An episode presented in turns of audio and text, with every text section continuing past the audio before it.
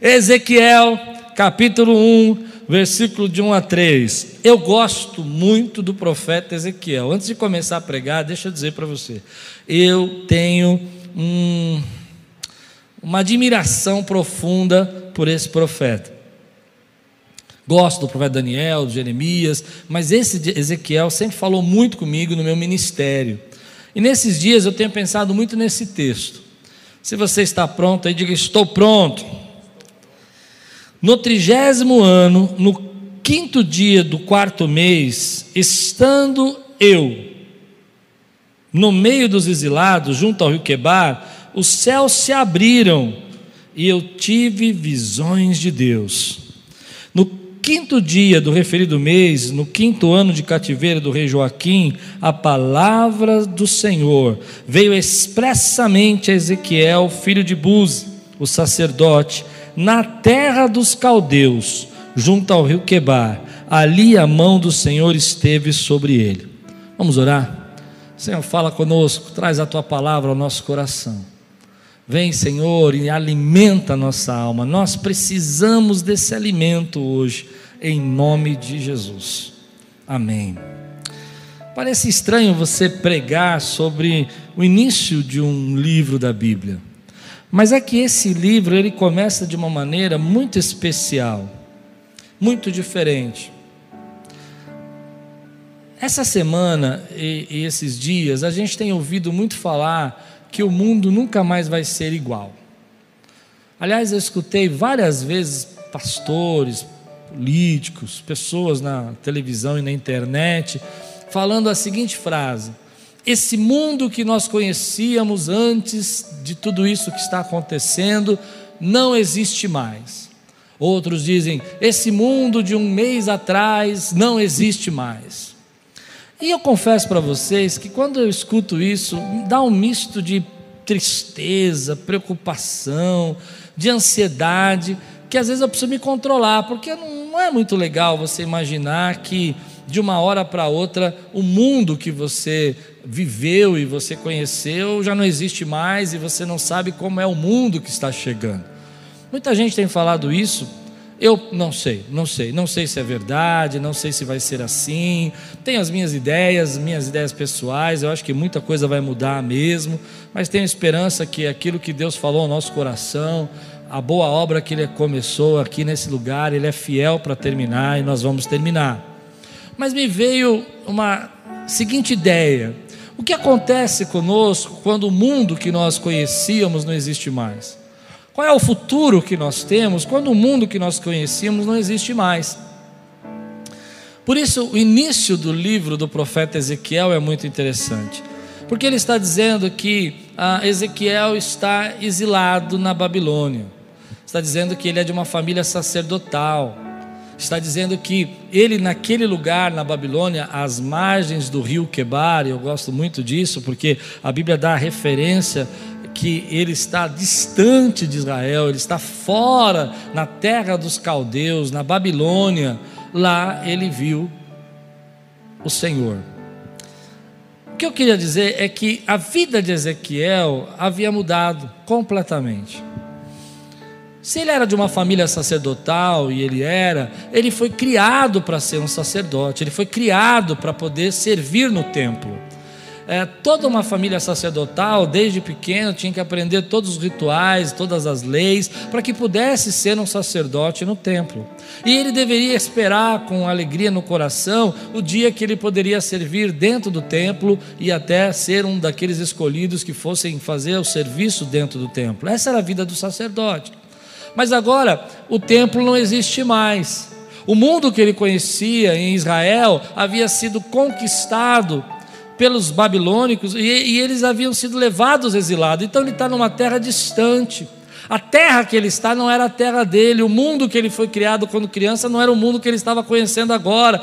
Os objetivos que ele tinha na infância já não poderiam ser mais porque o templo estava destruído. A língua daquela nação era uma língua estrangeira, era diferente do que ele tinha aprendido. Os deuses daquele lugar eram, eh, não tinha absolutamente nada a ver com o Deus de Israel. E aí tem uma, uma mais que a gente precisa entender nessa história: é que esse sacerdote que é o profeta Ezequiel, Ezequiel, ah, ele está num lugar onde, desde a infância, ele ouviu dizer que Deus não está lá. Deus habitava até aquele momento no templo em Jerusalém, e o templo estava destruído. Não havia mais templo. Aonde está Deus?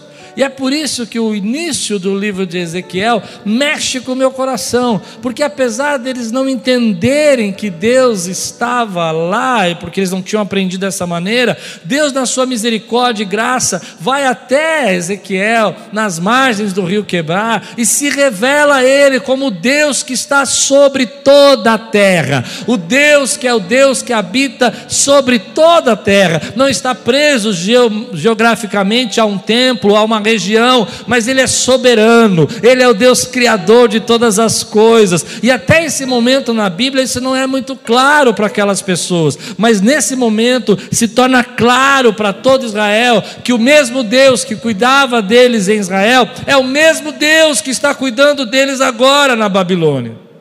Então a primeira lição que eu tiro disso é que quando nós estamos num mundo que não existe mais, quando nós estamos num lugar que a gente não sabe como vai ser o futuro, quando nós estamos passando um momento na nossa vida que tudo está mudando muito rapidamente e as pessoas não entendem essa mudança, você precisa se lembrar que Deus está sobre todas essas coisas, que Deus é soberano que Ele continua no governo dos céus e da terra. Eu acredito muito nisso, que Deus está cuidando das nossas vidas no detalhe. Talvez naquele momento, quando Ezequiel está ali, ele pudesse pensar: bom, meu sacerdócio acabou, tudo que eu me preparei a vida inteira não existe mais, então não adianta mais nada. E Deus vai se revelar a ele, dizendo: ei, você não sabe, mas eu já estou aqui preparando o teu propósito, criando o teu futuro, fazendo você se tornar o profeta. Você não vai ser mais sacerdote, é verdade, porque o templo não existe, mas agora eu tenho uma missão nova para você, eu tenho um chamado novo para você, eu tenho um propósito novo que você ainda não conhece conhece, vou fazer de você o meu profeta. Então, muitas vezes na nossa vida, a gente passa por processos que o nosso mundo não existe mais. Não só agora, nesse momento de pandemia, mas eu me lembro que, por isso que eu gosto muito do profeta, que quando meu pai saiu de casa e, e minha mãe ficou sozinha, e houve aquele momento de ruptura na minha família, eu não tinha mais o mundo que eu conhecia. O mundo que eu conhecia era o mundo do meu papai, minha mamãe ali fazendo nossas, nossa comida e os nossos irmãos à mesa, e de repente minha família estava separada, dois para um lado, dois filhos para o outro, e tios chegando, e aquele mundo não existia. E o que, que vinha pela frente? Eu não sabia, eu era uma criança, mas olhando para trás, eu posso dizer que a boa mão do Senhor estava sobre aquela casa. Há lugares que nós não sabemos que Deus está, Há momentos que nós não conseguimos enxergar que Deus está, há situações da nossa vida que nós não percebemos que Deus está, mas mesmo nessas situações, Deus continua lá operando, guiando, e assim como Ele guiou no meu passado, eu creio que Ele vai guiar esse futuro que vem pela frente. Há coisas que você não sabe que Deus está fazendo na sua vida e que Deus continua operando.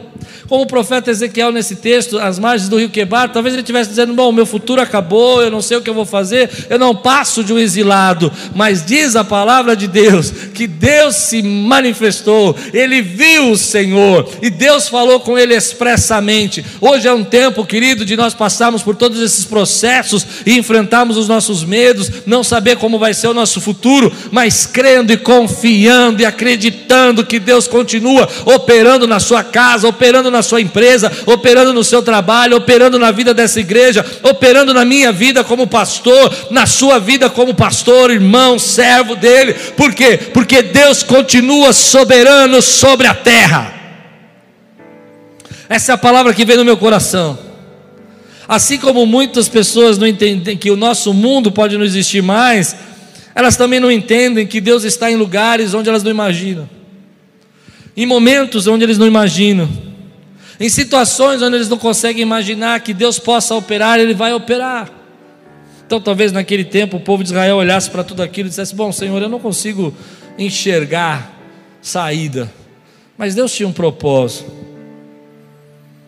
Ainda que ele não pudesse ser um sacerdote nesse mundo novo, Deus o ia levantar com um novo propósito, uma nova chamada, uma nova dimensão do que Deus queria fazer na vida dele. Eu creio que muita coisa vai ser diferente daqui para frente. Eu creio que a gente vai ter que aprender algumas coisas e se reinventar, como já preguei. Mas eu creio que Deus vai nos dar estratégias. Eu creio que Deus vai nos dar suporte. Eu creio que assim como Deus se manifestou na vida de Ezequiel para mostrar que ele estava lá operando na vida dele, mesmo na Babilônia, Deus vai se manifestar na vida da sua casa, da sua família, na sua vida, para mostrar que ele continua operando em você, mesmo no meio de uma pandemia. Eu creio nisso. Eu creio que Deus vai falando com você. Todos nós já passamos por momentos onde a gente se sente como se estivesse às margens do rio Quebar.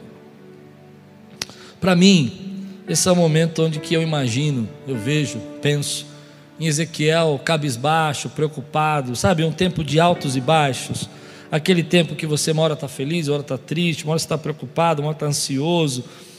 E a gente tem esses momentos na nossa vida.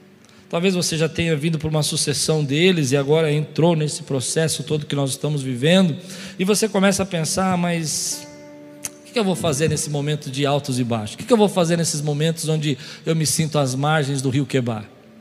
Aquele momento que você olha para a tua vida e você fala: Bom, Deus, tá bom, me preparei para tudo isso e olha onde eu vim parar nesse rio, na Babilônia.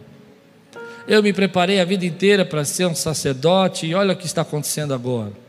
Nós temos esses momentos.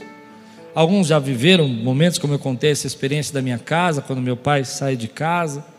E outros vão viver agora pela primeira vez, momentos onde você sente perto e longe, feliz e triste, preocupado e confiante. Mas é nessa hora que vem no meu coração que, embora a gente possa passar por isso, a nossa confiança tem que continuar sendo a palavra de Deus. Esse povo está vivendo um tempo terrível, um tempo que a gente não consegue nem imaginar, sendo levado ao exílio, sendo levado a cativo. Mas mesmo assim, Deus vai escrever a história daquela nação e vai guardar esse profeta. Ele vai ser aquilo que Deus tem para ele agora naquele momento. E o texto que a gente leu, logo no, no final do texto, ele diz assim: Ali a mão do Senhor esteve sobre ele. Aonde que a mão do Senhor esteve sobre ele? Na Babilônia. Mas como que pode estar na Babilônia? Se a mão do Senhor e a presença do Senhor tinha que estar no templo. A Bíblia está dizendo que a mão do Senhor está conosco agora, nesse momento embaixo das pressões, embaixo dos desafios, no meio dos medos que a gente enfrenta. Sabe, naqueles momentos mais cheios de tensão, cheios de ansiedade, que você não tem resposta, que você não sabe como você vai fazer, que você não sabe como você vai liderar a sua casa, a sua empresa, seu trabalho, a mão do Senhor está com você. Aí você vai dizer, pastor, mas se a mão do Senhor está comigo, por que, que nós estamos passando por tudo isso? Porque às vezes a gente não entende que estamos vivendo situações da nossa vida que muitas vezes nós mesmos provocamos, os nossos erros, as nossas falhas, a nossa falta de coerência com Deus, e isso nos levou a esses caminhos. Mas mesmo assim, a boa mão do Senhor continua sobre as nossas vidas, nos alertando, nos su suportando, nos ajudando, fazendo a gente enfrentar a pressão. Há muitos desafios pela frente, há muitas dificuldades pela frente. E às vezes você queria uma mão para você se segurar, queria alguém para você abraçar e trazer para perto de você. E você gostaria que alguém pegasse você nesse momento e dissesse: Ei, fique tranquilo, nós vamos resolver isso. Mas você sabe que você não pode falar isso para um, para outro, porque as pessoas podem ficar assustadas. Mas a boa mão do Senhor continua te segurando, continua sobre sua vida a boa mão do Senhor continua sustentando a sua casa e a sua família. No meio da pandemia, no meio da Babilônia, no meio dos desafios da nossa vida, a boa mão do Senhor estava com José no Egito, a boa mão do Senhor estava com Moisés no deserto, a boa mão do Senhor estava com Davi quando era perseguido por Saul, a boa mão do Senhor continua com todos os servos que buscam, adoram e entendem que o governo está nas mãos dele. Então hoje a palavra que eu tenho para você é dizer para você que, embora você possa se sentir às vezes distante, cheio de pressão, parecendo que tudo isso te levou para longe dos propósitos de Deus, ainda o Senhor continua escrevendo o nosso futuro. Ainda o Senhor continua fazendo o que nós sabemos que é o melhor para a nossa vida. Ele continua operando, mesmo que a gente não entenda, Ele está lá nos lugares que a gente não pode imaginar, nos momentos que a gente não pode imaginar. Então a palavra de Deus continua no capítulo 2 de Ezequiel, e é um dos textos que eu mais gosto. Você que me conhece sabe que já preguei várias vezes. A Bíblia diz que o Espírito Santo fala para a, a palavra de Deus, a palavra, o Senhor fala para ele: é, se ponha de pé e eu falarei com você.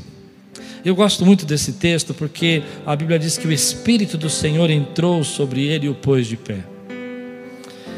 Às vezes nós temos momentos da nossa vida que a gente não sabe como vai se conduzir. Mas a Bíblia está dizendo assim: olha, se ponha de pé. Se ponha de pé para mim é uma referência espiritual. Quando você está passando por momentos da sua vida que seu mundo não é mais o mesmo, como dizem, se ponha de pé e o Senhor vai falar com você. Aí você diz, mas eu não tenho forças para me pôr de pé. Eu entendo. Então deixe o Espírito Santo entrar sobre você, como entrou em Ezequiel, e colocá-lo de pé. Deixe ele te levantar. Não deixe o seu semblante cair, a, a, ao desespero chegar, a angústia, a preocupação ou medo tomar conta da sua razão.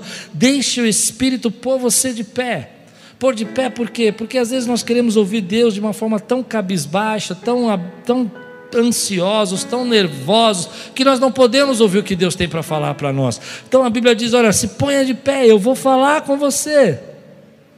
Eu vou mostrar para você como eu vou conduzir você nessa nova fase da tua vida. Eu vou mostrar para você que nada saiu das minhas mãos. Se ponha de pé, deixe agora com que haja um fortalecimento nas suas emoções, deixe agora que haja um fortalecimento na sua vida espiritual.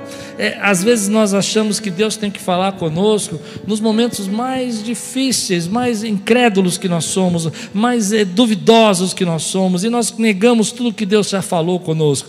Mas não é assim que Deus fala com você e nem comigo. Deus fala: olha, se você quer ouvir minha voz, se ponha de pé, se coloque na posição de ouvir o que eu tenho tenho a dizer a você.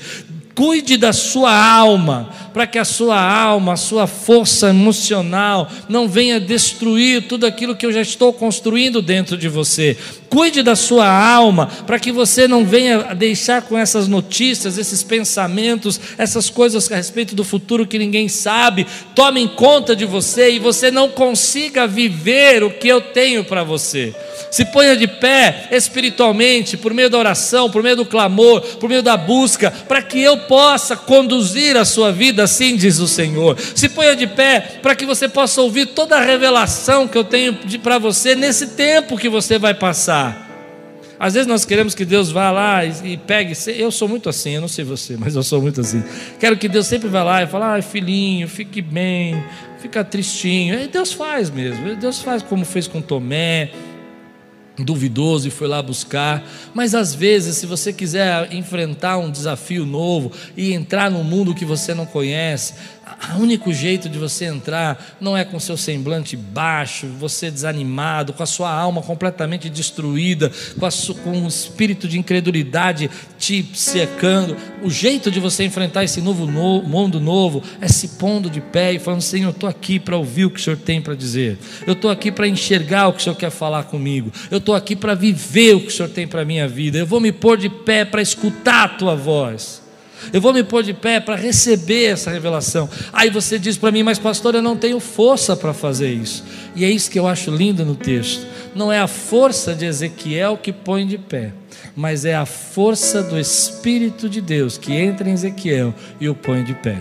Esse é o segredo. Querido, em nós mesmos nossa tendência é ser sempre desesperançosos, mais incrédulos, mais ansiosos, mais duvidosos. Mas quando nós permitimos que o Senhor entre no nosso coração e nos ponha de pé, é nessa hora que nós começamos a ser fortalecidos no Espírito. O apóstolo Paulo disse assim: Oro para que vocês sejam fortalecidos no homem interior, para que vocês não desfaleçam. Oro para que você continue acreditando naquilo que eu tenho para fazer. Eu não sei como será o dia de amanhã, como vai ser o nosso futuro, mas eu sei sei que a minha vida, a vida da minha família, a vida dessa igreja, a sua vida está nas mãos do soberano Senhor, que tem domínio sobre toda a terra, é o soberano sobre toda a terra, e Ele vai nos conduzir, segundo a Sua graça, na direção do seu propósito, para que a gente possa viver tudo o que Ele planejou para nós. Por isso, querido, eu quero dizer uma coisa para você agora. Tranquilize o seu coração com essas palavras. Ainda que o mundo de Ezequiel tivesse acabado de um dia para o outro, Deus ainda tinha algo para fazer na vida dele. Ainda que toda a história, toda a infância, tudo que ele aprendeu quando criança não existisse mais, Deus ainda tinha um propósito para ele. E eu creio que Deus tem um propósito muito grande para nós, como igreja, para você e para mim, e que nós somos a resposta das orações de centenas e milhares de pessoas que Deus vai nos usar para abençoar essas pessoas. Talvez não seja nos paradigmas antigos, talvez não seja do modos que a gente conhecia, talvez tivemos, teve, tenhamos que fazer alguns ajustes, alguns acertos, eu não sei, mas eu sei que Deus está chamando você e a mim às margens do rio Quebar para dizer: Ei, a minha glória não se afastou de você a minha glória não se afastou da sua casa. Eu ainda continuo sendo seu Deus. Eu ainda continuo sendo Deus de toda a terra. Eu ainda continuo me manifestando a você, como me manifestava no templo, como me manifestava lá em Jerusalém. Eu me manifesto agora na sua casa, nas margens do rio Quebar. Eu ainda chamo a tua atenção. Eu ainda falo com você. A minha boa mão está sobre você. Eu ainda chamo você de filho. Eu ainda cuido de você eu ainda supro você, porque eu sou ainda Jeová Jireh, eu sou ainda aquele que te cura, porque eu sou Jeová Rafá, eu sou aquele que manifesta a minha bênção sobre você, porque eu sou o seu Jeová da salvação. Esse é o nosso Deus, esse é o nosso Senhor, ele continua o mesmo, ele continua operando. Deixa o Espírito Santo agora entrar no seu coração e pôr você de pé. Deixa o Espírito Santo entrar em você e alegrar seu coração e fazer você ter força força onde você não tem, a ter fé como você não, não tinha antes, a voltar a crer, a voltar a ter esperança na graça e na bondade de Deus. Você recebe essa palavra hoje? Você recebe essa palavra no seu coração hoje? Você aceita essa palavra? Ainda que você esteja vivendo um tempo de rio quebar, que a boa mão do Senhor esteja sobre você e que você saiba que Ele te põe de pé para que você continue caminhando e fazendo a vontade dEle. Amém.